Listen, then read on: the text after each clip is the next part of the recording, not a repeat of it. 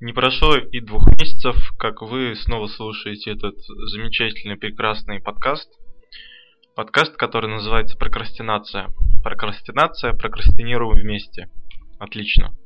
Такое вот, значит, будет вступление. Этот выпуск будет поделен на определенные блоки. Наверное, сделал какие-то небольшие перебивки между темами, чтобы все не сливалось в какую-то одну единую кашу. Собственно, вот. Это вступление такое. Темы будут идти в хаотичном порядке, то есть не по возрастающей, как я обычно стараюсь делать, то есть переходя от более простых и понятных тем к более сложным. Нет, хрен вам там. В этот раз все будет хаотично и так, как мне вздумается.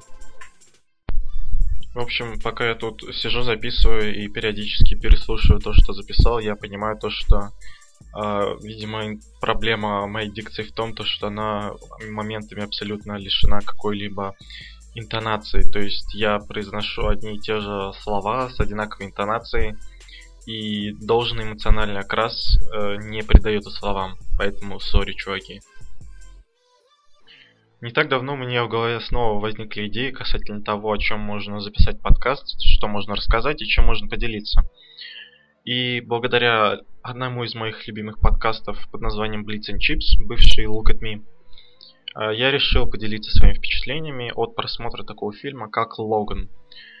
Э, если кто не в курсе, это заключительный фильм про Росомаху на данный момент. Имея в виду заключительный, он э, в том смысле, то, что Хью Джекман больше не будет, к сожалению, исполнять роль этого супергероя.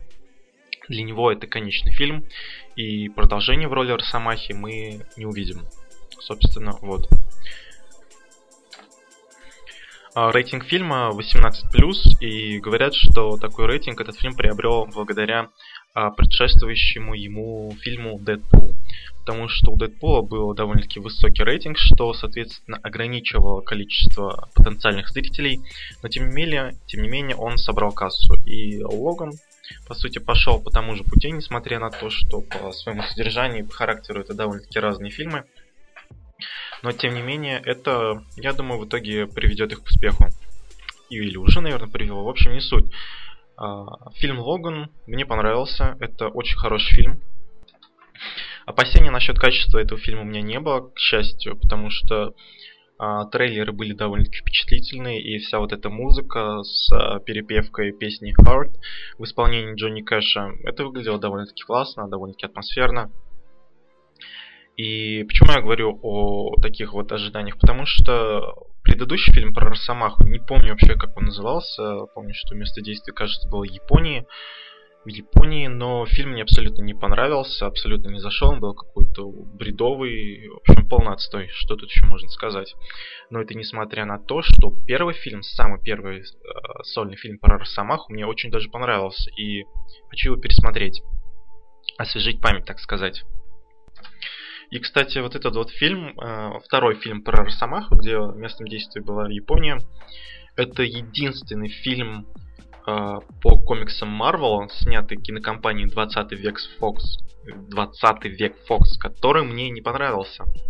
Потому что если говорить в целом про все фильмы серии Люди X и причислим туда, окей, того же самого Дэдпула, потому что этот фильм тоже сняла компания 20 век Fox, то э, фильмы производства этой компании нравились мне всегда намного больше, нежели фильмы компании Marvel.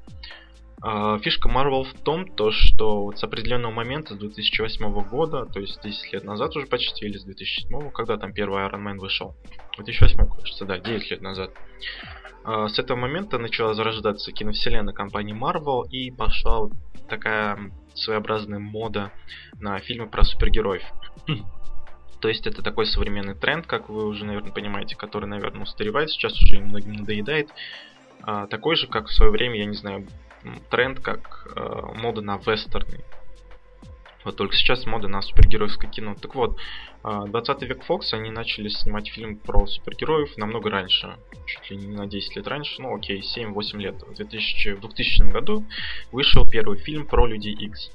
И чем он был хорош? Uh, вообще, чем вообще хороши все фильмы 20 века Fox касательно Людей X? Um, фишка в том, то, что это, эти фильмы, они хороши сами по себе. Uh, мы даже не воспринимаем их, точнее тогда мы их не воспринимали вот в такой конве супергеройского кино. Да, это были фантастические фильмы про супергероев, но так как на тот момент не было еще моды на такого рода супергероизм, эти фильмы все равно воспринимались немножечко иначе, через иную призму. Почему? Потому что я уже только что озвучил. И меня радует то, что 20 век Fox, они продолжают следовать э, вот такой вот логике, такой политике, которая была выбрана еще тогда, в далеком 2000 году. То есть э, все фильмы 20 век Fox про Люди X это просто очень классные, очень хорошие, качественные фильмы. Э, помню свои впечатления от последнего фильма по вселенной Люди Икс нет, ну точнее предпоследнего не а Люди Икс Апокалипсис, где были все супергерои. Uh, у меня были определенные ожидания касательно этого фильма, потому что я смотрел абсолютно все предыдущие фильмы. Да, и у меня были определенные ожидания. И этот фильм, он полностью 100% удовлетворил мои ожидания. То есть он не разочаровал меня и не сильно удивил. Это говорит о том, то, что для меня фильмы 20 века Fox, они всегда держат какую-то определенную планку касательно качества фильмов. И чаще всего они меня не разочаровывают. Вот опять-таки, повторюсь, единственным исключением, наверное, стал фильм Росомаха. А, второй, второй фильм про сольные приключения Хью Джекмана в роли Росомахи. Да, вот это единственный фильм, который меня очень сильно разочаровал.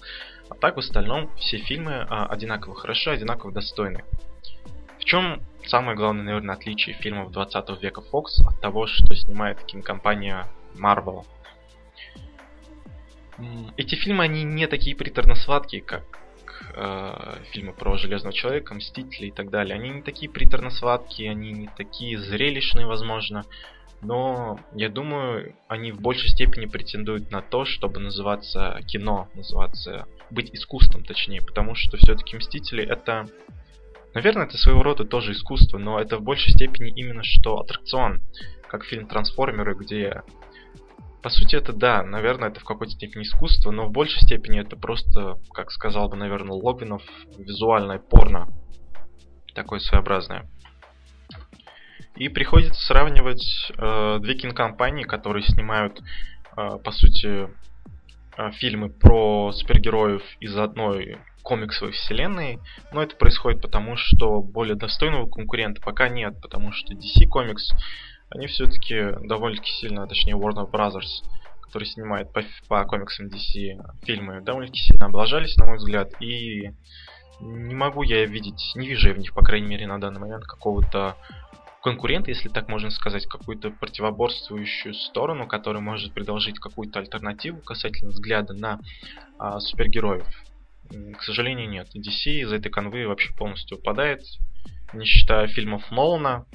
То, что сейчас они снимают, это ерунда какая-то. Мне не очень нравится. Вот, поэтому приходится сравнивать 20 век Fox и Marvel. И я думаю, наверное, да, все-таки в массовом сознании как-то для большинства людей номером один являются именно фильмы самой компании Marvel про Железного Человека, Капитан Америку и так далее. Но я даю свои предпочтения 20 веку Fox. Все-таки я, наверное, рад, то, что компания Marvel, ну как сказать, рад. Рад как потребитель фильмов, кино, что когда-то компания Marvel продала права на экранизацию этих героев в компании 20 век Fox, потому что, на мой взгляд, они справляются со своей задачей, то есть со съемками кинофильмов по супергеройской тематике намного лучше, нежели это делает Marvel. Вот, э, давайте поговорим про сам фильм «Логан». У него довольно-таки высокий рейтинг, рейтинг R, если не ошибаюсь, то есть 18+. И что меня удивило в первую очередь, когда я смотрел этот фильм в кинотеатре? Меня удивило огромное количество насилия. Э, очень жесткого, очень грубого, неприкрытого насилия, мясорубки буквально. Я такого не видел еще ни в одном фильме по комиксам и точно ни в одном фильме, э, который был снят 20 веком Fox. Это очень сильно удивило. Я практически, можно сказать, даже был в шоке от такого количества резни на экране. Нет, я не говорю, что мне это не понравилось. Все очень круто, все очень здорово. Потому что Росомах это такой персонаж. А, он чувствуется его злость, чувствуется его агрессия, когда происходят вот эти различные экшн-сцены, чувствуется неподдельная ярость происходящего на экране, и это очень круто. Это очень здорово, это впечатляет. Сам фильм, э, наверное, нельзя по своей конве назвать каким-то супер оригинальным. Нет, он все так же идет стройным рядом в одном ряду а, со всеми качественными фильмами по киновселенной Людей X от 20 века Fox. Собственно, вот, наверное, тут больно разглагольствовать и не о чем. Можно послушать какие-то более интересные альтернативные мнения в подкасте Blitz and Chips, который посвящен в том числе и фильму Логан. Я ссылку, наверное, оставлю постараюсь не забыть оставить ссылку на этот подкаст. Касательно сюжета самого фильма, он базируется на комиксе, который называется Old Logan, Старик Логан. Место действия недалекое будущее, где живет одинокий Логан Арсамаха. Он живет в какой-то своеобразной депрессии, потому что он к чертям собачьим переубивал весь отряд людей X и вообще, в принципе, всех супергероев, потому что он был сгипнотизирован а, Магнетом, ой, господи, не Магнета, а, короче, каким-то другим там антигероем, не помню, как его зовут. И поэтому всех нахрен порешил. Ну так вот, это такая одна какая-то очень общая большая основа повествования, на котором, казалось бы, хотели выстроить повествование сценаристы, режиссеры и так далее. Но нет, на самом деле а, это скорее оболочка, из которой состоит сам фильм, а наполнение него абсолютно другое, потому что туда к тому же еще приплели э, сюжет, сюжетную линию X23. Это девочка по имени Лаура, та самая маленькая девочка, которая на протяжении всего фильма на пару с своим папочкой, если так можно сказать, Росомахой, рубит всех капусту налево и направо. А, комикс Олд Логан я, к сожалению, не читал, поэтому не буду вас как-то дезинформировать на этот счет. Я читал просто его описание, что, собственно, я и озвучу. Но мне кажется, этого достаточно для понимания происходящего вообще в фильме. Кстати, вот если я сейчас ничего не путаю, то кажется еще в World Log не должен был быть Халк. И интерес в чем? Интерес в том, то, что на самом деле Халк это как бы вторая личность внутри Брюса Беннера. И вот в этом, по-моему, тоже комикс, если я опять-таки ничего не путаю. Брюс Беннер, он остается в облике Халка, а сам Брюс Беннер умирает, и как бы Халк его отпускает, и остается только сам Халк. То есть Брюс Беннера уже нет. Есть только вот это зеленое существо, зеленый монстр Халк. Ну да ладно, это просто какое-то а, отвлечение. Я даже не уверен, что это было действительно так. Просто мне показалось, что это интересный факт. А вот другой комикс X23, на основе которого, если так можно сказать, тоже строится повествование фильма, я читал этот комикс, точнее читал а, переведенные на русский язык части, их вроде как большинство. И тут я, наверное, могу что-нибудь интересное рассказать по этому поводу. А, ну, во-первых, в комиксах X23, да, она тоже ребенок, но тому моменту, когда она является еще вот совсем маленьким ребенком, то есть возраст там 10-11 лет, как в фильме, в комиксе этому отделено очень мало внимания, это буквально там пару страниц, я не знаю. Основная сюжетная линия повествования касательно Лауры X23, это уже более-менее взрослая девушка подросткового возраста. И общая как бы атмосфера комикса, в ней делается упор на э, страдания Лауры, э, страдания, связанные с тем, э, что с ней происходило, как она вообще появилась на свет, как ее воспитывали, что ей приходилось делать.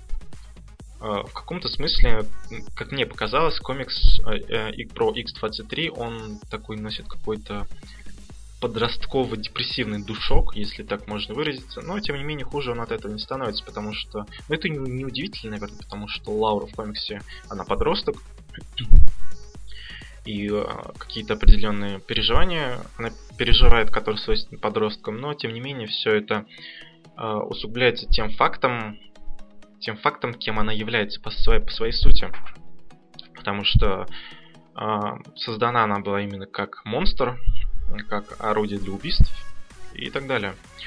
Ну так вот, Лаура X23 появляется изначально по той причине, то, что вот эта вот некая организация, которая хотела клонировать Логана, не смогла никаким образом создать клон мужского рода, мужского пола.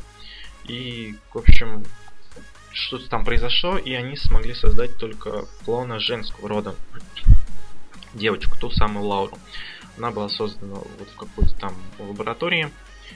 И определенное внимание уделяется а, женщине, которая принимала создание в ее принимала участие, точнее, в создании а, Лауры, которая становится ей своего рода матерью, если так можно сказать. Вы могли видеть этого персонажа в фильме. Тоже э, в начале фильма Old Logan ее довольно-таки быстро убивают. Это та самая женщина, которая приставала к Росомахе с просьбами о помощи. Вот, да, в фильме ее убивают, насколько можно понять, наемники, которые охотятся на Лауру, но в комиксе происходит немножечко иначе. Каким образом происходит смерть вот этого персонажа в комиксе? Во-первых, а, в комиксе между Лаурой и вот этой женщиной, между ними довольно-таки доверительные отношения, и на тот момент, когда эта женщина умирает, Лаура, она уже постарше, она подросток. А, но в комиксе эту женщину Лаура убивает сама. Как это происходит? Дело в том, то, что так как X23 она своего рода искусственный, иску, ну, создание создано искусственным путем, а, ей привили некий такой ген, в общем, когда она чувствует запах какого-то там определенного вещества, не помню, как оно называется, она начинает сходить с ума. Она начинает сходить с ума и рубить всех налево-направо без разбора. Собственно, то же самое и произошло. А, это произошло в тот момент, когда она сбегала из вот этого вот места, где она держалась в заточении, где она была создана, где она держалась в заточении, откуда она получала периодически приказы, там, пойти убить того-то и того-то и так далее. Вот она, в общем, оттуда бежала и каким-то образом она унюхала вот этот вот препарат, сошла, впала в ярость берсерка, так сказать, и решила свою собственную создательницу эта создательница, она как бы в какой-то степени она тоже мучилась совестью, то что такими приходится заниматься, но тем не менее по комиксу становится понятно то, что в конечном счете она относилась к Лауре как э, к родной дочке.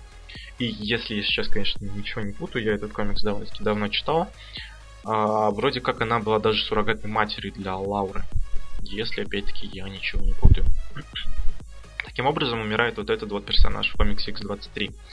И да, хочу напомнить, на тот момент Лауру, она уже подросток. И довольно-таки депрессивный подросток, после того, как она сбегает оттуда, у нее начинается какой-то такой процесс а, осознания себя, того, кто она есть.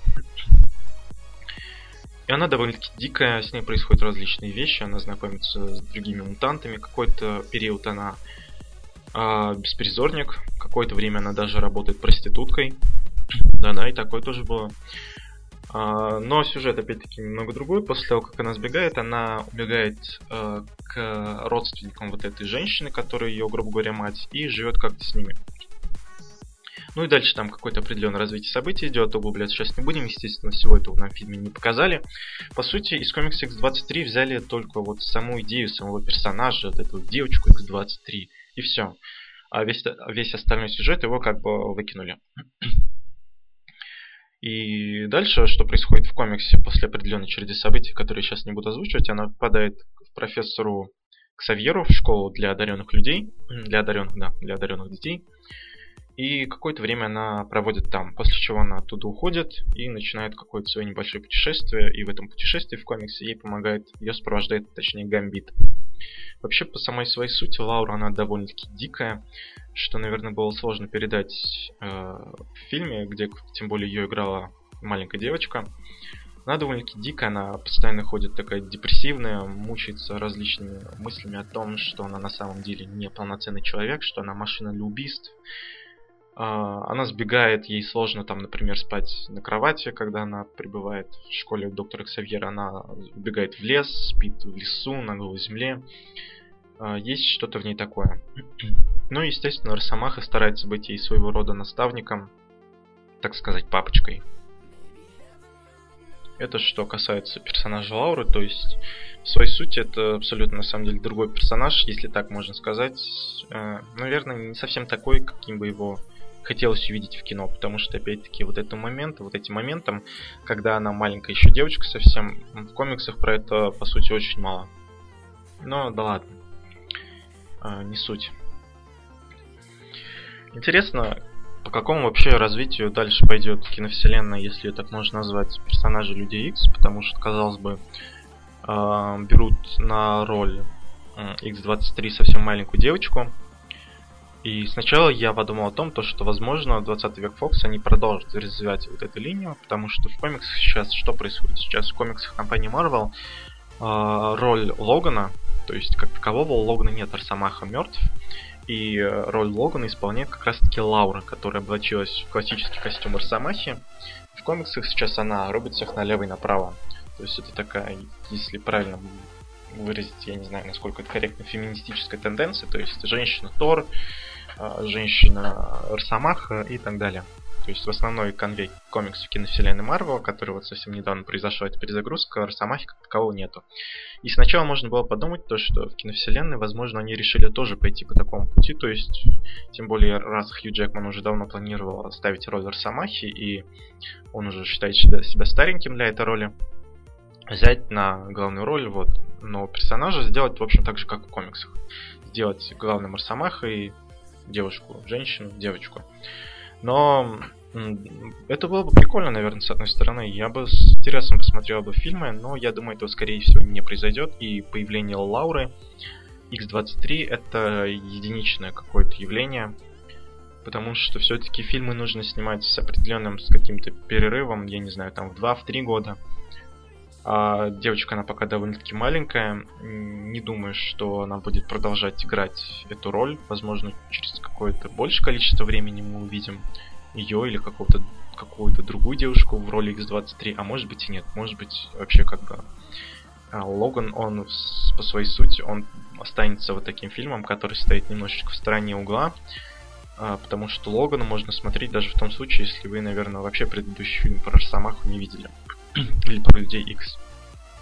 Поэтому я думаю, вряд ли, и, к сожалению, они, наверное, не продолжат развивать эту тему. А вот куда продолжит двигаться киновселенная Людей X, я думаю, они, наверное, продолжат развивать то, что мы видели в фильме Апокалипсис, то есть э, такой своеобразный своеобразная перезагрузка. Новый Джин Грей, который будет играть Софи Тернер, а новый Циклоп, новая Шторм, Гроза, Джубили, кстати, да, она тоже светилась там. Правда, у нее очень мало экранного времени было в Апокалипсисе. А, наверное, они начнут как-то вот эту тему двигать. Но это тоже, кстати, довольно-таки интересно, с удовольствием посмотрю. Хотя, кто черт его знает, это же 20 век Фокс, э, вон у них какая непоследовательность в фильмах. И, по сути, какой там фильм-то, господи, я уж не помню. В общем, тот фильм, который шел после первого класса и до апокалипсиса. Правильно говорю?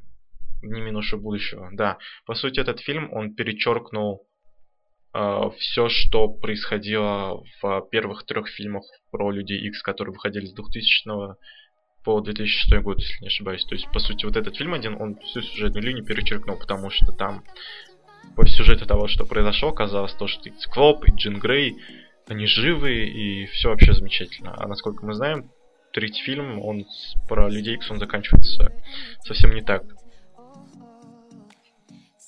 Но опять-таки, это 20 век Фокс, я думаю, они могут что угодно намудрить. И это, я думаю, с одной стороны и хорошо, потому что они не ограничивают себя какими-то рамками вот такой концептуальности и киновселенной. Ну, хотя можно и по-другому на это посмотреть, сказать, что это наоборот, наоборот плохо и нелогично. Но я, в принципе, ничего против не имею. Просто фишка в том, то, что какая-то довольно-таки запутанная сюжетная канва происходящего получается. То есть нет какой-то определенной последовательности. Ну и нужна ли она вообще? Так вот, это все, что я хотел сказать касательно фильма Логан, хотя, наверное, скорее киновселенной Люди Икс или чего-то в таком духе. Впечатления сугубо положительные, наверное, пересматриваю этот фильм, когда он выйдет на DVD. И нужно, кстати, да, первый Росомах пересмотреть, освежить впечатление. И, как я уже говорил и повторюсь в заключении касательно рассказа про фильм Логан, а, мне нравятся фильмы для 20 века Фокс, то, что они, они являются фильмами. Это кино, это в большей степени кино и кино как искусство, нежели фильмы Марвел. Поэтому однозначно 20 век Фокс. Продолжаю вещать и рассказывать о всякой херне своим замечательным, прекрасным, монотонным, усыпляющим голосом а преподаватель преклонного возраста. Собственно, вот. В этом блоке я хочу поделиться своими впечатлениями о фильме, который я посмотрел совсем недавно. Да, кстати, запись этого подкаста, она вообще очень изрядно затянулась, чуть ли не на месяц, ну да и хер с ним. Будет просто один такой большой-большой модульный блок, а может быть и несколько подкастов, котором будут освещены вот некоторые события прошедших дней. Смотрел, значит, я в кино фильм «Призрак в доспехах». А вообще, честно говоря, фильм этот я довольно-таки довольно-таки сильно, если так можно сказать. В общем, я ждал это кино просто ждал сам фильм. У меня не было каких-то ожиданий. Я старался быть непредвзятым. А, не было опять-таки таких ожиданий, что я надеялся на то, что это кино будет каким-то очень глубоко философским, подстать оригинальному аниме 95 -го года, или же наоборот, что это будет тупой блокбастер. Хотя ко второй версии я в большей степени склонялся уже, когда фильм вышел и когда появились первые обзоры, первые отклики об этом фильме но об этом чуть позже. Который раз хочу пожаловаться и сказать о том, что трейлеры в наше время, они какие-то просто абсолютно ужасные. Ужасные они в том смысле, то что практически весь сюжет порой раскрывается в трейлерах к фильму, к тому или иному, любому, неважно. А, с призраком это было не совсем так, но что нужно сказать? Дело в том, то, что трейлер, а, как правило, состоит из каких-то нарезок, которые вы встречаете на протяжении просмотра фильма. Правильно? Правильно. По сути, свои трейлеры, они представляют из себя сейчас такую очень урезанную, короткую, трехминутную версию фильма. Отчасти это можно сказать и про трейлеры фильма «Призрак в доспехах», но это будет не совсем верно, потому что все-таки в трейлерах, наверное, раскрывается только первая половина фильма, не затрагивая второй половины. Но все дело в том, я понял наконец-то, от чего я ощущаю такой большой дискомфорт. То есть понятно, да, когда мы смотрим трейлер, и потом мы видим точно те же самые кадры в кино, э, ну, естественно, у нас ощущение, что мы это уже видели, потому что мы уже видели это. Но фишка в чем? Даже дело не в том, то, что мы видим повторно те моменты, которые уже мы видели в трейлерах. Как я уже сказал, трейлер, он представляет из себя своего рода нарезку каких-то очень коротких сцен. И вот, например, как это было с фильмом «Призрак в доспехах», в фильме я видел все те же самые сцены, что я видел и в трейлерах, но дело в том, то, что вот эти самые короткие сцены, которые мы опять-таки видели в трейлерах, они повторяются в фильме. Но в фильме они настолько же короткие и грубо говоря, сами вот эти короткие сцены из трейлеров в фильме, они не получают никакого своего визуального, я имею в виду в первую очередь, продолжения. То есть это ровным счетом точно те же самые короткие отрывки, которые вы видели в трейлере, только тут они вклеены в сам фильм. И это не очень прикольно, потому что все-таки э, в фильме мне хотелось бы видеть какую-то дальнейшую реализацию вот этих именно коротких э, моментов, маленьких эпизодиков, которые мы видели в трейлере.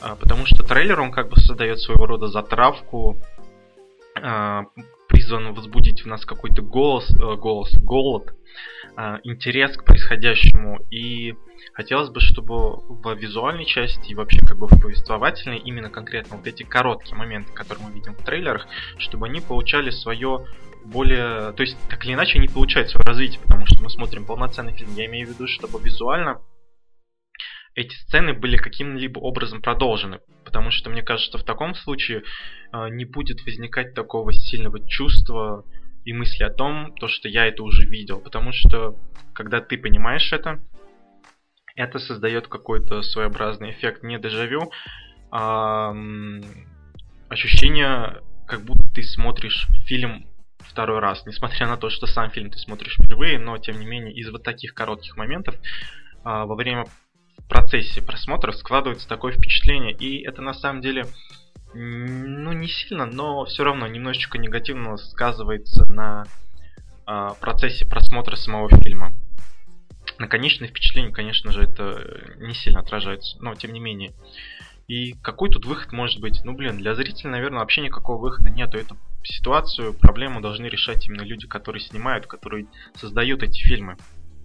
Вот, потому что как иначе быть?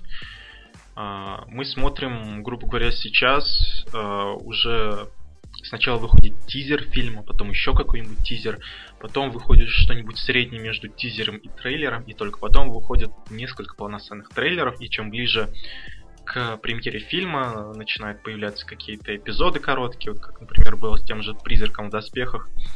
Появилось, в сети появились аж целых 5 минут фильма до премьеры, или уже премьера наступила на тот момент, я не помню, но тем не менее. И вот такие отрывки я уже ни в коем случае не смотрю, потому что если уж от какого-то одного единственного э, несчастного трехминутного трейлера у меня складывается такое вот складываются небольшие неприятные впечатления во время просмотра, то что уже говорить о том, если смотреть абсолютно все тизеры, отрывки и так далее, и так далее, и так далее. Поэтому в случае с «Призраком в доспехах» я э, принципиально ограничился только одним единственным трейлером, вторым, кажется, по-моему, или первым, не помню, э, дабы не портить, максимально как бы сохранить свое непредвзятое отношение. Но, опять-таки, без трейлеров к фильмам тоже никуда, потому что если мы не будем их смотреть, э, чисто по текстовому описанию будет сложно составить какое-либо первоначальное впечатление, а, соответственно, дальше ожидание от фильма, который нам рекламируют. По этой самой причине я не стал смотреть э, трейлер к фильму Человек-паук Возвращение домой. Как сказать, не стал. Изначально я его не хотел смотреть, но как-то так получилось, что я какие-то отрывки, какие-то моменты случайно где-то урвал, видел, и в итоге пленул и решил посмотреть пол, трейлер полностью. Но опять-таки на этом я ограничусь и не буду смотреть какие-то новые материалы, только сам фильм. Собственно, чтобы вот не было таких неприятных ощущений, не портить себе какое-либо впечатление. Кстати, касательно ожиданий, хочу сказать то, что лично у меня всегда получается так, что э, в 99, наверное, процентах случаев, когда я жду какое-то кино, я не получаю того, чего я хочу получить от этого фильма. Единственным исключением, наверное, из самых последних фильмов, которые я видел, это фильм «Люди X Апокалипсис», самый последний фильм, потому что от него я получил а, ровно те же впечатления, ту же степень удовлетворенности, которую я получал от всех предыдущих фильмов в компании 20 век Fox, посвященной Людям X. То есть впечатление, а, моя, так сказать, удовлетворенность от этого фильма ровно на таком же уровне, как и от предыдущих фильмов. Но опять-таки, а, такой уровень ожидания у меня возник только благодаря тому, что у меня уже была какая-то база, какая-то основа, то есть я видел все предыдущие фильмы про Людей X и трилогию, и минувшего будущего, и а, Первый класс, и так далее, что там еще есть, не помню. Вот, это, наверное, такое небольшое исключение, но в целом всегда я жду от фильмов чего-то большего. И, к сожалению, наверное, я жду этого не от нужного, не от тех жанров, от которых это стоит ждать. Э, например, я возлагал очень большие надежды на фильм «Бэтмен против Супермена». Я ожидал то, что э, будет какая-то какая-то большая осмысленность, что-то... Я ожидал чего-то такого, Э, совершенно кардинально отличающегося от того, что, например, делает Marvel. Не только визуально и стилистически, но и э, содержательно по смысловой нагрузке. Но, увы, я этого не получил. Ожидание это, кстати, оно опять-таки оно было обосновано. А обосновано оно было тем, то, что в 2008 году вышел фильм Хранители, тоже как бы фильм про супергероев, который тоже снял Зак Снайдер который снимал Бэтмен против Супермена. И для меня это фильм номер один в категории супергеройского кино, да и не только, наверное. А вообще, если составлять какой-то такой условный топ 10, там 20, 15, я не знаю, фильмов моих любимых, то Хранители в него обязательно войдут. Периодически я пересматриваю этот фильм, ну и вот, как бы, собственно, по аналогии, Зак Снайдер, супергеройское кино, и то, и другое от DC Comics ожидал чего-то большего, намного большего, и поэтому был очень сильно разочарован. Вообще, на самом деле, наверное, после этого фильма я перестал возлагать какие-либо надежды на Зака Снайдера, потому что Человек из стали мне тоже не понравился абсолютно. И какие еще были фильмы у Зака Снайдера? Там более-менее новые. Не помню. В общем, по сути, из всего того, что я смотрел у Снайдера, мне только понравились Хранители больше всего и Запрещенный прием. Да, визуально они очень классные, да и содержательно более-менее что-то есть. Ну, это скорее про второе. Первый, то, безусловно, хороший в своей содержательной части. И, наверное, наверное, получается, что все-таки не во всем это заслуга Зака Снайдера, скорее это заслуга э, тех людей, которые писали оригиналы этих комиксов, потому что Хранители писал небезызвестный чувак по имени Алан Мур. Как бы его комиксы, они отличаются такой отличаются от таких привычных нам комикс-историй, они более глубокие, более интересные, и их принято называть произведения Алана Мура все-таки графическими романами, а не комиксами. Может быть, дело в этом. Все дело в первоисточнике. Потому что В значит Вендетта, который тоже написал Алан Мур. Фильм, точнее, Алан Мур написал комикс, графический роман. Но в 2006 году вышел фильм а, В значит Вендетта с Натали Портман и агентом Смитом в главных ролях. Фильм мне тоже очень понравился. Наверное, я думаю, все-таки это связано с замечательным, отличным первоисточником. Вот. Ну, сейчас Зак Снайдер снимает Лигу Справедливости, уже вышел первый трейлер, опять-таки, да, я его... А, нет, вру. Трейлер э, Лиги Справедливости я не смотрел, принципиально. Я только слушал э, разбор трейлера, опять-таки, подчеркиваю, я слушал, ну, так, поглядываю чуть-чуть, чтобы не портить себе какие-то впечатления, поэтому я до сих пор не знаю, как выглядит Эмбер Хёрд э, в образе, там, жены девушки Аквамена, ну, и так далее.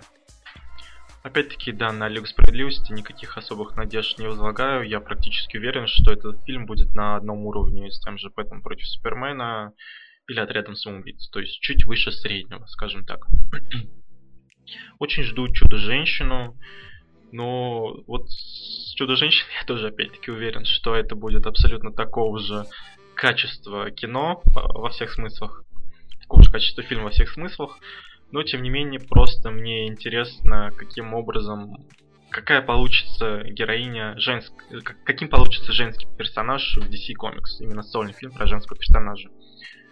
Кстати, касательно отряда самоубийц, тоже как бы до кучи фильм э, из вселенной DC киновселенной DC. При первом просмотре, в принципе, он мне понравился, потому что чисто визуально какие-то, да и эмоционально какие-то более положительные впечатления оставил.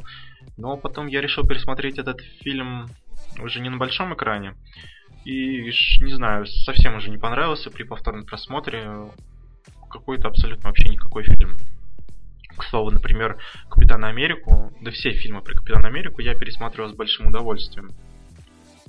Вот, ну посмотрим, что же будет дальше?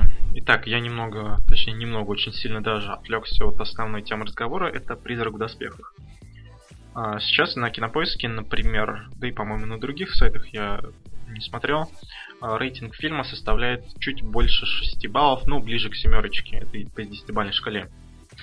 И я не согласен с этим рейтингом, мне кажется, ну если мы сейчас говорим про условную там рейтинговую шкалу кинопоиска, мне кажется, этот фильм заслуживает как минимум на один или на полбалла выше, то есть чтобы это э, была твердая семерочка, семерочка с половиной. Э, грубо говоря, такой вот. Если вы обратили, кстати, внимание, на кинопоиске все рейтинги ниже 7 баллов, они отображаются просто, сама цифра рейтинга, она отображается просто серым цветом. И как только рейтинг 7 или выше 7, э, цифра с рейтингом, она меняет цвет, она становится зеленой. И поэтому такое своего рода впечатление складывается, то, что вот преодолев вот этот порог, условный, теоретически 7 баллов, фильм как бы выходит в категорию годноты, то есть годно. Э, для как бы для массовой, для потребительской аудитории. Это чисто такая психологическая фишка, наверное. В общем, вот, и я считаю то, что фильм «Призрак в доспехах» он абсолютно полностью заслуживает такой рейтинг, достойный рейтинг. А, что хочу сказать. Во-первых, э, да, я был знаком с оригиналами, я смотрел фильм 95 -го года, самый первый анимационный фильм про призрака в доспехах, и смотрел первую половину сериала «Призрак в доспехах. Синдром одиночки» 2002 года. До второго сезона 2004 года я что-то так не добрался. То есть, так или иначе, с первоисточником я знаком. Но, например, по мнению Антона Логвинова, человек, который знаком с первоисточником, он не сможет получить должное удовлетворение от фильма. Ну, наверное, если вы очень сильно пораженный фанат «Призрака в доспехах», очень сильно рубите фишку, и у вас довольно-таки свежие воспоминания о том, о событиях, которые происходили в аниме 95 -го года, 2000-х годов и так далее, то, возможно, да, вы можете исходиться на говно и придираться к различным мелочам. Я же, честно говоря, как оказалось, оригинал помню не очень хорошо, и, наверное, стоило перед просмотром освежить память, пересмотреть, но я что-то не стал этого делать, подумал, что я вроде и так все помню. Поэтому, наверное, в основном я замечал какие-то небольшие стилистические мелочи, которые присущи вообще а, любой киноэкранизации, будь то экранизации книги или еще чего-то. Например, я вот много лет назад читал книги Энн Райс, прочел первую тройку книг из серии «Вампирские хроники», и после этого посмотрел фильм э, про вампира Лестата. И мне фильм, как бы у фильма, как таковой рейтинг довольно-таки нормальный, то есть это не полное говно, но мне фильм ужасно абсолютно не понравился, потому что в нем история она была перевернута с ног на голову, там, некоторых вплоть до того, что двух персонажей объединяли в одном персонаже. На самом деле в «Призраке в доспехах», да, вы можете увидеть нечто подобное. Есть моменты, где понятно то, что один, э, в одного персонажа запихнули двух персонажей, и вообще как бы много налепили. То есть что-то взяли из аниме-сериала, что-то взяли из фильма, и в целом состряпали какой-то свой сюжет. Очень что радует в фильме, в нем очень-очень много безумных, безумно красивых отсылок к аниме, включая вот эту сцену, где на каких-то трущобах Скарлетт Йоханссон в образе, точнее, в своем как бы без одежды, скажем так, или как это можно назвать, она дерется с человеком на воде, на той местности, где там вода примерно по щиколотку, да, все это очень круто смотрится, вспоминая, как ты видел все это в оригинальном аниме, моменты, когда она прыгает с крыши, э, становится невидимой, и это даже, я говорю не только о том моменте, который все видели в трейлерах, но и о самом, самом конце фильма, тоже абсолютно просто, абсолютно каноничный момент с прыжком с крыши, проведением а, рукой перед лицом, после чего она становится полностью невидимой. Это очень круто, от этого просто мурашки, мурашки по коже. Также есть э, культовая сцена с отрыванием рук. Но, правда, вот эта сцена мне абсолютно не понравилась, потому что выражение лица Скарлетт Йоханссон, оно э, было какое-то такое э, очень скривленное и то ли недостаточно эмоциональная, то ли наоборот, не нужно было придавать эмоционального окраса а, ее лицу в этот момент, потому что если вспомнить оригинал, насколько я помню, лицо а, майора в этот момент остается беспристрастным, безэмоциональным, то тут как бы ее все перекорячило, и выглядело это не очень прикольно, но за то, что они все-таки а, хоть как-то попытались создать этот культовый момент, однозначно плюс. А, потому что что нужно сказать? На самом деле, Скарлетт... Почему я как бы придираюсь к этому? Потому что на самом деле на протяжении всего фильма а, Скарлетт Йоханссон упорно изображает покерфейс, но не в, не в негативном смысле, а именно что в позитивном. То есть она грубо говоря, робот, и от человека у нее только сознание, ее мозг, а тело у нее абсолютно э, не э, несет в себе никаких органических, скажем так, элементов, насколько можно правильно выразиться, не знаю. То есть вот. То есть весь фильм она как бы безэмоционально а, со своим лицом, и тут хопа, в этот момент у нее появляются какие-то эмоции. Ну, в общем, странно как-то.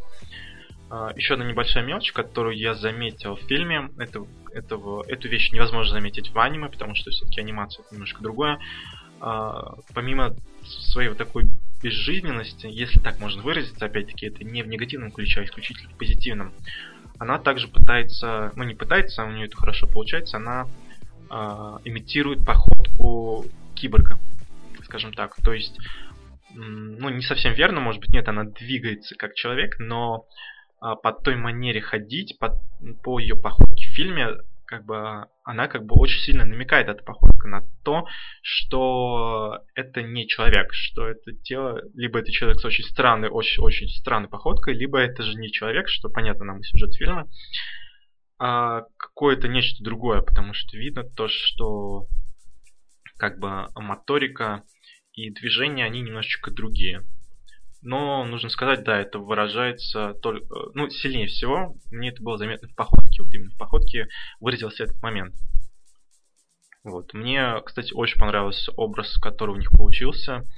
Именно не боевой образ а майора Миры, как ее зовут в фильме,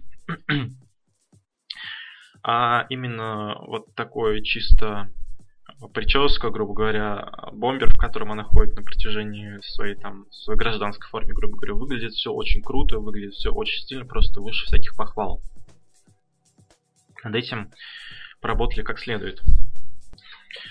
Но в целом, что можно сказать про Скарлетт Йоханссон? Например, очень многие критиковали этот фильм за то, что главную роль исполняет не азиатского происхождения актриса, а именно что европейка. Но касательно этого момента в фильме эта ситуация, она очень интересно, скажем так, обыграна, потому что тут как бы уже налепили создатели своего, потому что в аниме в оригинальном про это нету ничего, об этом, на этом как бы не заостряется внимание, потому что это аниме, то есть там все персонажи с большими глазами, як, как бы все персонажи с большими глазами и якобы они азиаты. Тут как бы кино, оно максимально приближено к реальности. Собственно, вот что касается вот этого. Я бы рассказал, конечно, про этот момент, но это будет, я думаю, большой сюжетный спойлер. В общем, как они обыграли этот момент, мне понравилось. За это тоже пятерка плюс. Других персонажей мы тоже встречаем. Главного напарника майора это Бато.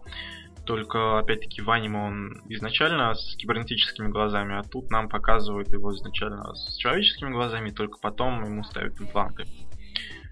А, начальник девятого отдела, которого играет Такеши Китану, у него роль, опять-таки, очень маленькая, то есть, ну, эпизодически я, наверное, назвать нельзя, но все же не очень много в фильме, и как бы все в фильме говорят на английском, единственный персонаж, персонаж Такеши Китану, глава девятого отдела, он говорит на русском.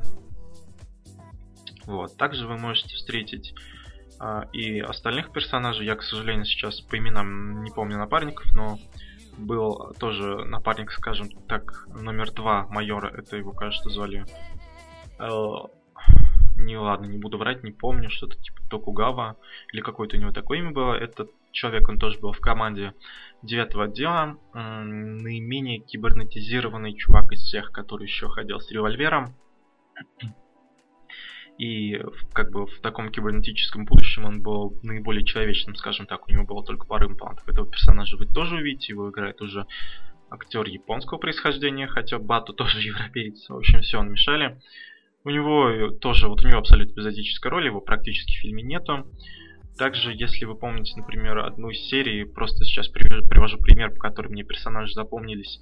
А, например, в одной из серий сериала 2002 года был момент, когда они ловили танк Паука. И был такой персонаж в команде 9 отдела, чувак, э, снайпер с кибернетическим глазом с одним, как бы для стрельбы, видимо. Эту персонажа вы тоже увидите, но опять-таки это буквально пару секунд. И вот такие как бы вещи, они будут понятны. То есть э, только людям, которые знакомы с оригиналом, только для них будет будут понятны, что это за персонажи, то, что их очень мало. Для всех же остальных зрителей это будут просто какие-то абсолютно эпизодические NPC, скажем так. К слову, фильм мне сразу же понравился, начиная с самых первых сцен, сцен, с которых начинался фильм, в которых мы видим создание тела майора, это, кстати, выглядит, честно говоря, визуально не очень прикольно. Выглядит как такой среднего качества CGI, как будто на движке какой-то компьютерной игры ролик сделан. Но, тем не менее, мне понравилось все. И даже такие вещи не вызвали у меня негативных впечатлений, и я думаю, что это как раз-таки потому, что я знаком с оригиналом. То есть, мне кажется, если бы я не был знаком с оригиналом, был бы далек от этой темы, я думаю, я был бы более критичен. И во многих моментах, наверное, они угодили, фильм угодил мне тем, э, вот благодаря вот своим отсылкам очень таким под копирку сделанным, скажем так, к оригинальному аниме. Но опять-таки в плане как бы смысловой э, своей нагрузки этот фильм он далек от оригинала. Uh, в оригинальном аниме 95 -го года мы видим очень-очень много разговоров, и вообще на самом деле uh, оно довольно-таки затянутое. И по понятным причинам uh, в фильме этого делать не стали, потому что если бы по общей манере повествования, которое в оригинале очень сильно затянуто и порой на, порой на самом деле становится довольно-таки скучно смотреть, то тут э, для массового, так как это делается, так как кино производится для массового зрителя, понятно, что таким путем идти не стали, потому что тогда бы ну, большинство людей, неподготовленные в том числе, то есть в первую очередь именно неподготовленные люди, они бы не пошли бы, либо не стали смотреть это кино. Поэтому фильм получился достойным, и Скарлетт Йоханссон в образе майора выглядит тоже очень хорошо. То есть, если вспомнить, например, один из более-менее новых фильмов Скарлетт Йоханссон, это, блин, даже не помню, как этот фильм назывался, но я помню, что его снял Люк Бессон, и в конце этого фильма Скарлетт, а, в общем, по сюжету она а, обдавала, грубо говоря, грубо говоря, обдолбалась наркотиками и в конце фильма превращался во флешку. Вот, естественно, «Призрак в доспехах» — это абсолютно не такое кино, то есть не такое абсурдное идиотское все не так. Это хорошее кино, поэтому, думаю, стоит на него сходить, если вы любите просто какую-то классную, хорошую фантастику, потому что в том числе визуально этот фильм, он очень красивый, он очень крутой, все на стиле, все как должно быть в киберпанке. Это именно такой киберпанк, визуальной своей составляющей, каким я его себе представляю. Киберпанк в идеале, скажем так. Что еще можно сказать? Вообще, сам, само аниме оно было снято по манге, которая вышла шестью годами. Да, семью годами ранее, если я ничего не путаю, в 89-м вроде году. Ну, примерно где-то так, к концу 90-х вышла манга, и только потом в 95-м году аниме. Но, тем не менее, насколько я понимаю, манга, она не получила какой-то большой популярности, а вот аниме действительно, да, оно получило. И вообще, помимо Фильмы полнометражные, скажем так, есть огромное количество. Ну, не огромное, есть определенное количество а, полнометражных фильмов и сериалов про призрака в доспехах.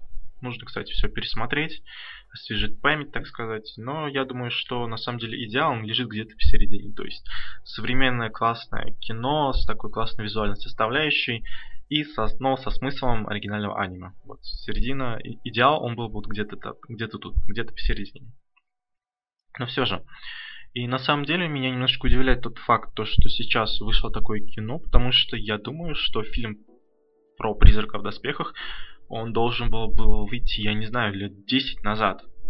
Потому что, как бы сейчас, ну, по крайней мере, мне так кажется, тема киберпанка, она находится не на какой-то волне успеха или э, не наблюдается сейчас, как по мне, какой-то большой интерес к ней плане кинематографа. Сейчас, как бы начиная с 2008 года, уже почти 10 лет правит балом супергеройское кино, которое больше, чаще всего форсируется как-то, собирает самые большие бюджеты, там, плюс боевики а-ля Форсаж, и что-то вот всякое в таком духе, если мы говорим как бы про такое кино для массовых зрителей, который дарит нам какой-то экшен,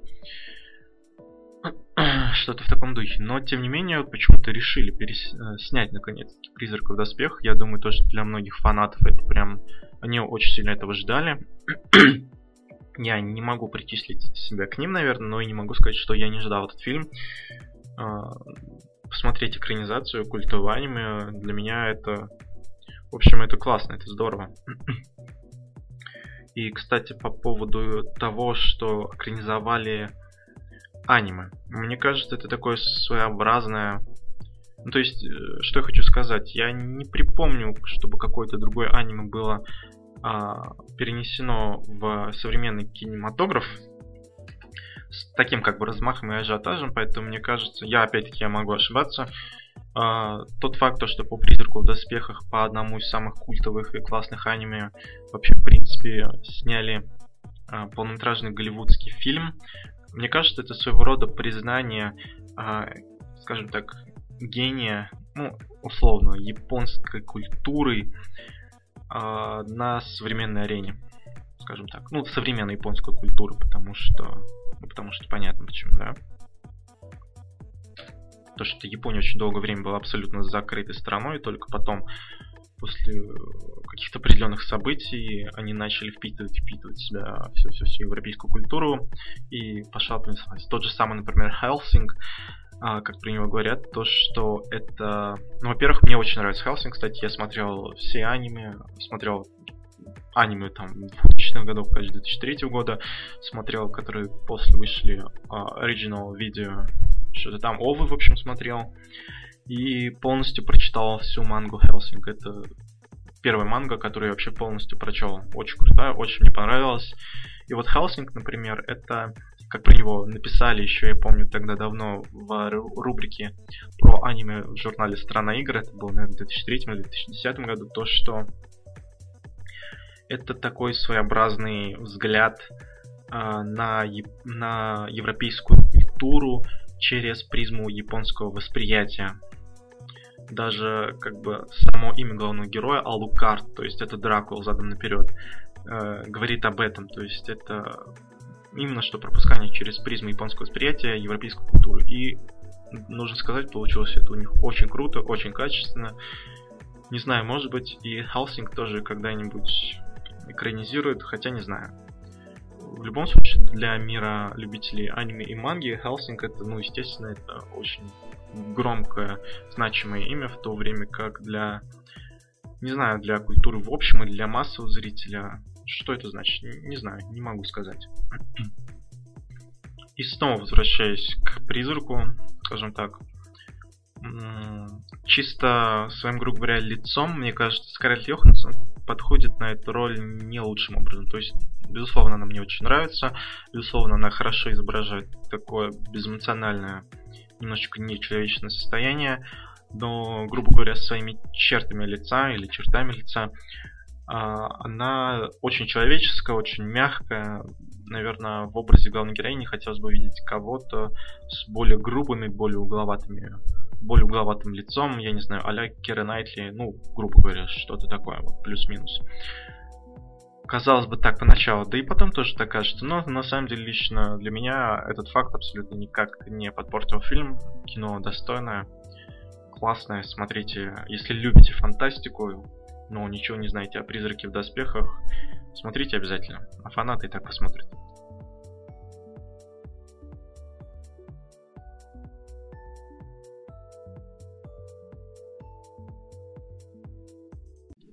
И еще пару слов, как я уже сказал, э, сейчас явно э, тематика фантастики такого, ну, что-то типа научной фантастики, скажем так, и плюс-минус киберпанк, она находится не на подъеме. Сейчас как бы нет такого большого интереса ко всему этому на данный момент, потому что главенствует именно форсажи, трансформеры и супергеройское кино. Но что интересно, например, в конце этого года мы получаем продолжение культового, опять-таки, фильма 84 или 82 года, не помню, а, Blade Runner, Бегущий по лезвию, фильм, который, оригинальный фильм снял Ридли Скотт. Это тоже, этот фильм, он также считается супер-пупер классикой жанра киберпанк. Если вы не смотрели, обязательно посмотрите. Этот фильм, опять-таки, я смотрел тоже довольно-таки давно, и, наверное, стоит перед просмотром в конце года освежить память, пересмотреть кино. И на удивление, чем меня удивил этот фильм? А, он меня удивил тем, то, что на самом деле я не очень люблю старое кино, даже фильм 82-84 годов, он кажется, визуально для меня кажется очень сильно устаревшим, и мне сложно а, воспринимать его по-серьезному, относиться к, к этому произведению серьезно. Но, как ни странно, «Бегущий по лезвию» 80-го, начала 80-х годов оказался приятным исключением. У меня не возникало острого ощущения, что я смотрю какое-то очень сильно устаревшее кино. Нет. А, Все было замечательно, фильм мне понравился, и я обязательно постараюсь пересмотреть его перед тем, как смотреть переснятую экранизацию. Вот, это на тему того, то, что ну, может быть, все-таки сейчас как-то возбудится интерес, если, я не знаю, эти, все эти фильмы окажутся кассовыми. Пока что на данный момент «Призрак в доспехах», я так понимаю, он не лидирует в бокс-офисах, где-то там «Безумный куш», там, как бывает с фильмами серии «Форсаж», не срывает, но тем не менее, посмотрим, может быть, как-то все изменится. Хотя не думаю то, что на Blade Runner тоже будет какой-то без, безумный ажиотаж уровня самых популярных э, франшиз, которые сейчас показывают в кино, потому что все-таки, ну, это такое, это такой жанр, он все-таки в большей степени остается более нишевым, нежели фильмы Marvel, которые ориентированы практически на любую аудиторию. Но, тем не менее. Кстати, по поводу стилистики и вообще такого киберпанка и около киберпанка, эм, вспоминаю, был такой сериал, назывался «Почти человек», Almost Human. Э, его закрыли на первом или даже на втором сезоне, к сожалению, но это был сериал такого среднего уровня, но он мне понравился и запомнился тем, то, что в нем а, атмосфера фантастического будущего, она приближена, наверное, к киберпанку в большей степени и очень напоминает такую фантастику 90-х годов. Э, я не знаю почему, но лично мне именно такая стилистика, она очень сильно импонирует, и все вот это в большей степени есть, естественно, и в «Призраке в доспехах», и в «Бегущем по лезвию», во всех а, вещах, произведениях, которые являются культовыми для жанра киберпанка. Вот просто решил озвучить, до кучи приплести сюда еще и вот этот сериал, который, к сожалению, закрыли. Но он был довольно-таки простым, приятным и с удовольствием смотрелся. То есть, э, скажем так, вызывал какие-то в большей степени ностальгические чувства, вот, нежели современный фильм, э, сериалы, например, «Агенты щита», который абсолютно невозможно смотреть. Что касается жанра киберпанка, например, э, братья Вачовски, ну, это момент, когда они еще были братьями, перед тем, как снимать свою матрицу легендарную, они именно что вдохновлялись в первую очередь произведением «Призрак в доспехах». И, кстати, по поводу матрицы, ходят слухи о том, что сейчас хотят переснять матрицу. Вот, так что если на данный момент, наверное, «Призрак в доспехах» это первый фильм из жанра именно что, скорее даже не жанра, а под жанра киберпанк, ну или жанр, я не знаю, как полноценно можно назвать, а, именно что не антиутопия, а именно киберпанк. А, этот фильм пока первый. Ну вот, ждем призрак в доспехах, о, бегущего по лезвию, и вот еще матрицу обещают переснять. Возможно, возможно, возможно, все-таки как-то возродится интерес у массового кинематографа ко всей этой тематике. И чему я был бы безумно рад, потому что на тот момент, когда, скажем, я был школьником, я только начинал, скажем так, поверхностно этим всем интересоваться и не мог э, с должным уровнем сознательности, скажем так, относиться ко всему к этому. Но сейчас, например, эм, точнее нет, неправильно говорю. Мог, конечно, сознательно к этому относиться. Если бы, в общем, когда я был школьником и сняли бы «Призрака в доспехах», в тот момент, наверное, я был в восторге. Я очень сильно хотел посмотреть это кино. А, но сейчас, как бы, восторга... Ну, нет, восторг определенного рода есть, но хотелочка, она уже, как бы, это та вещь, которую я давно, давненько перехотел. ну, так вот, возможно, все-таки переснимут матрицу и вот только сейчас, записывая подкаст, у меня возникла такая мысль, а почему решила киноиндустрия возродить интерес к этому? А, возможно, потому что сейчас а, идет тренд а, на развитие искусственного интеллекта, интеллекта нейросетей, которые сами обучаются по ходу своего существования и так далее и тому подобное, потому что, например, в «Призраке в доспехах», ну, не совсем, конечно, эта тема поднимается, но все равно эта тема очень близкая, очень смежная совсем с этим. И то, что сейчас происходит какие-то, ну, может, не всегда происходят, но какие-то громкие заявления от Илона Маска, от Стивена Хокинга о том, что искусственный интеллект нас всех когда-нибудь поработит, нужно относиться к нему осторожно и так далее. Возможно, возможно, вот с этими событиями как-то связан тот факт, то, что сейчас в кинематографе начинают снимать вот такие вот, появляются больше э, появляется таких фильмов с такой жанровой своей принадлежностью. Не знаю, может быть это связано с этим, может быть нет. А, просто интересно будет за всей как бы ситуацией наблюдать, чтобы понять, все-таки это сейчас что-то, что это такое. Это просто какое-то временное явление. Это будет как-то, это будет небольшой пласт фильмов, которые как бы не создадут какую-то такую массовую, я не знаю, как сказать, Э, франшизу, как, например, с э, фильмами по комиксам. А, или же все-таки нет, или же все-таки следующий тренд, который мы увидим после того, как уйдет тренд на кинокомиксы, это именно что вот такая киберпанковая фантастика. Не знаю, не знаю, но мне кажется, что сам жанр э, в чистом своем проявлении киберпанк, он все-таки не настолько рассчитан на массового потребителя, как фильмы по комиксам. Вот. Кстати, если уж говорим про киберпанк, да, хочу, хочу сказать то, что как бы одним из э, самых первых, первых писателей и людей, которые создавали произведения в жанре киберпанк, это, например, канадский писатель по имени Уильям Гибсон. Очень знаменитое его произведение «Нейромант», а, «Джонни Мнемоник». Ну, Джонни, Джонни Мнемоник это небольшой такой коротенький рассказ. Вот, кстати, у которого даже есть экранизация, датирована 95-м, что ли, годом или что-то типа такого. Главную роль в котором играет Киану Ривз. Фильм этот, кстати, он так и называется, Джонни Мнемоник.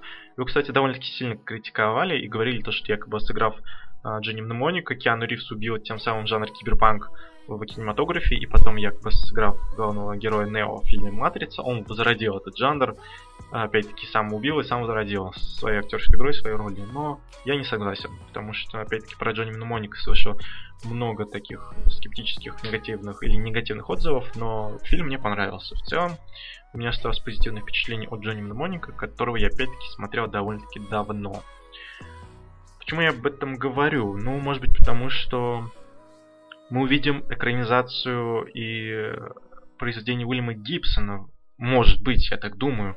Просто предполагаю в ближайшем будущем, потому что он является тоже таким своего рода папашкой этого жанра.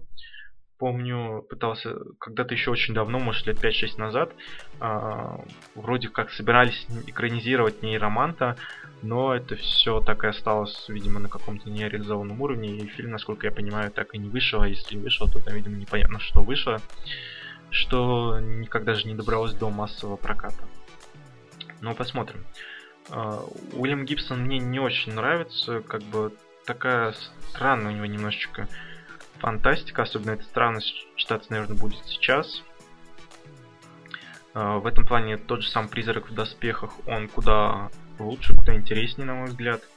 Но и у Уильяма Гибсона есть определенные странные, очень странные рассказы, которые, я не знаю, например, рассказ Континуум Гернсбек.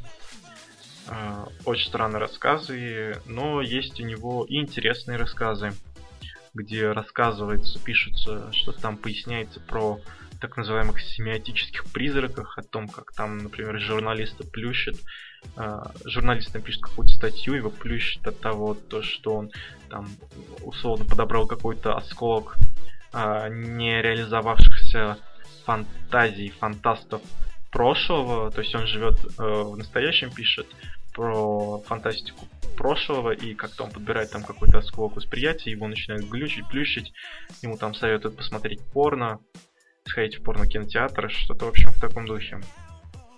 Не знаю. Ну, конечно, опять-таки, такие вещи вряд ли получат какое-то массовое распространение. Но вот, как-то так. Поэтому смотрите, любите киберпанк.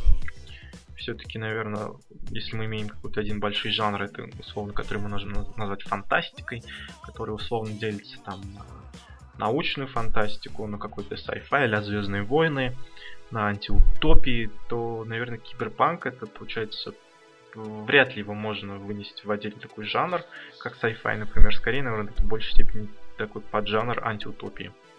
Хотя хрен его знает. В общем, смотрите, читайте, слушайте и любите киберпанк. Ах да, чуть не забыл. Также CD Projekt Red, э, компания, которая породила в этот мир замечательные игры серии Ведьмака, также, наконец-то, по слухам, если верить слухам, вплотную сейчас занимается проектом Киберпанк 2099. Да, 2099, если я не путаю. Опять-таки из названия тоже можно догадаться, о чем, как бы, какой будет игровой сеттинг. Это все на тему того же, а, что, возможно, этот жанр, он сейчас вообще в массовой индустрии, в кино, в видеоигро, в видеоигровой индустрии, то есть, где наибольше может пользоваться спросом эта вещь, этот сеттинг. Возможно, возможно, будет нечто большее. И на этом про кино, про киберпанк все.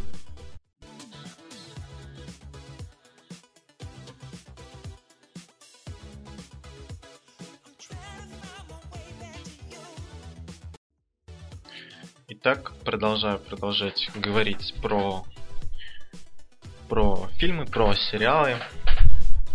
Про Росомаху я вот, собственно, высказался. Вообще, кстати, начало года характеризуется тем, то, что довольно-таки большое количество интересных фильмов сейчас идет в кино. Ну, пускай, может быть, и не самых интересных, но есть на что, в общем, сходить в кино. Следующий фильм, на который я пойду, скорее всего, это будет «Призрак в доспехах» пока что визуально по трейлерам мне очень все понравилось, просто восхитительно, очень красиво. Надеюсь, что содержание фильма тоже не подведет. Конечно, скорее всего, это будет очень сильно упрощенная версия оригинального призрака в доспехах. Это стопроцентно, я думаю, но надеюсь, что они все-таки не испортят смысловую составляющую и что-то там, я надеюсь, будет. Но визуально пока претензий нет. Очень все круто, очень красиво.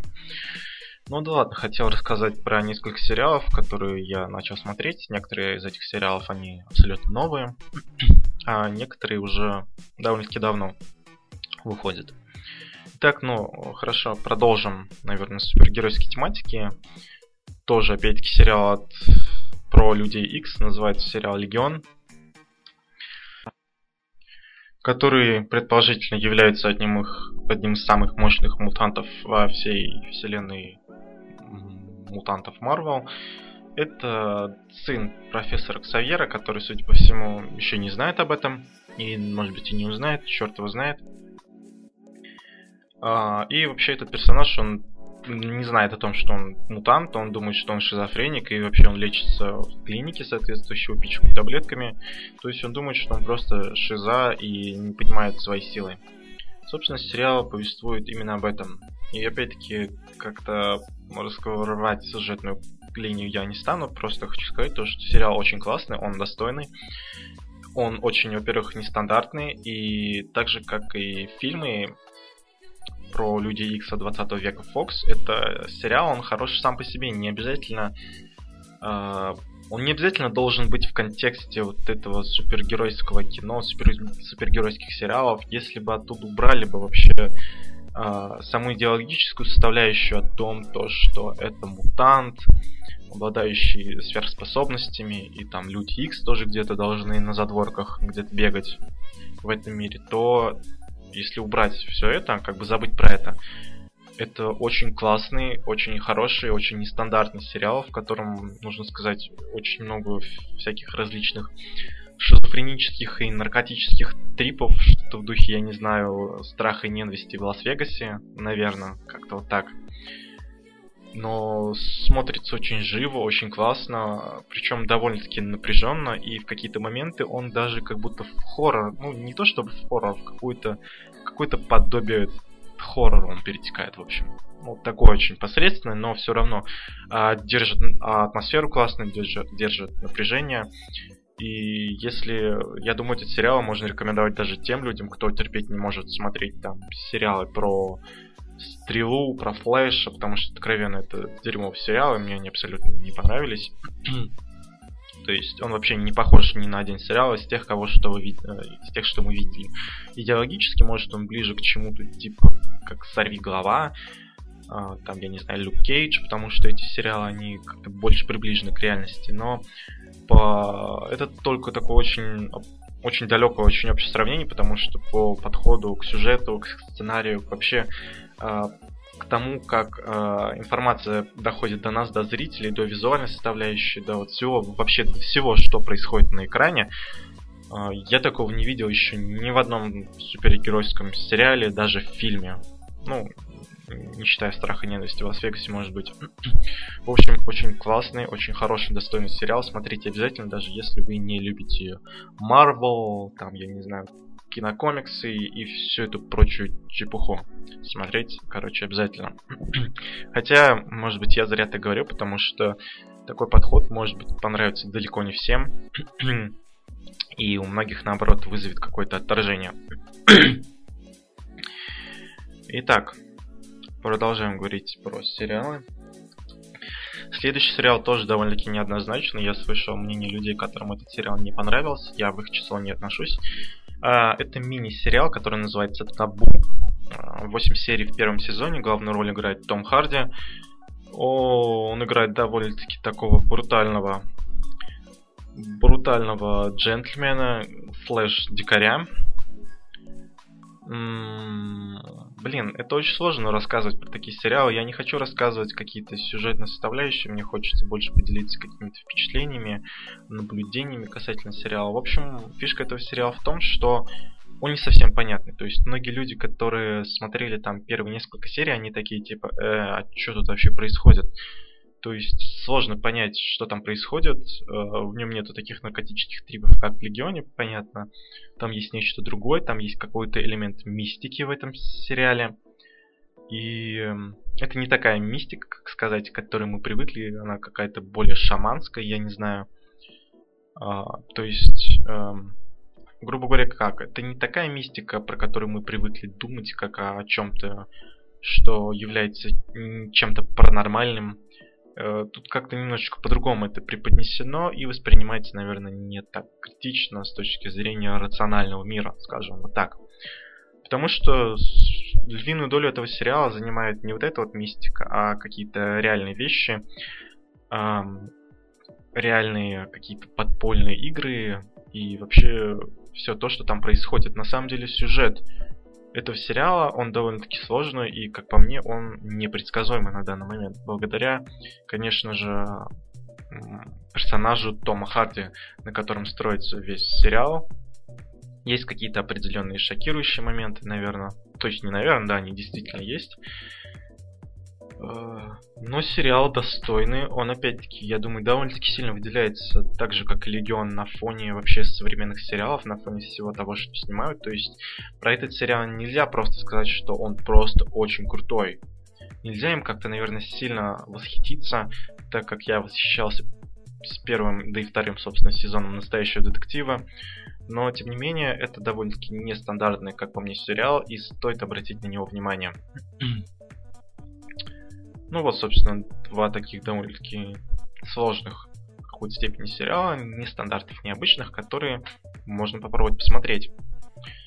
И следующие два сериала, они более простые, это скорее даже ситкомы. Первый это сериал «Девочки», а, который выходит аж с 2012 или с 2013 года. В общем, говорят, что это, этот сериал это такая своеобразная инкарнация а, секса в большом городе, который я не смотрел, к сожалению или к счастью, а, только без гламура и э, без ну, всяких таких прибамбас.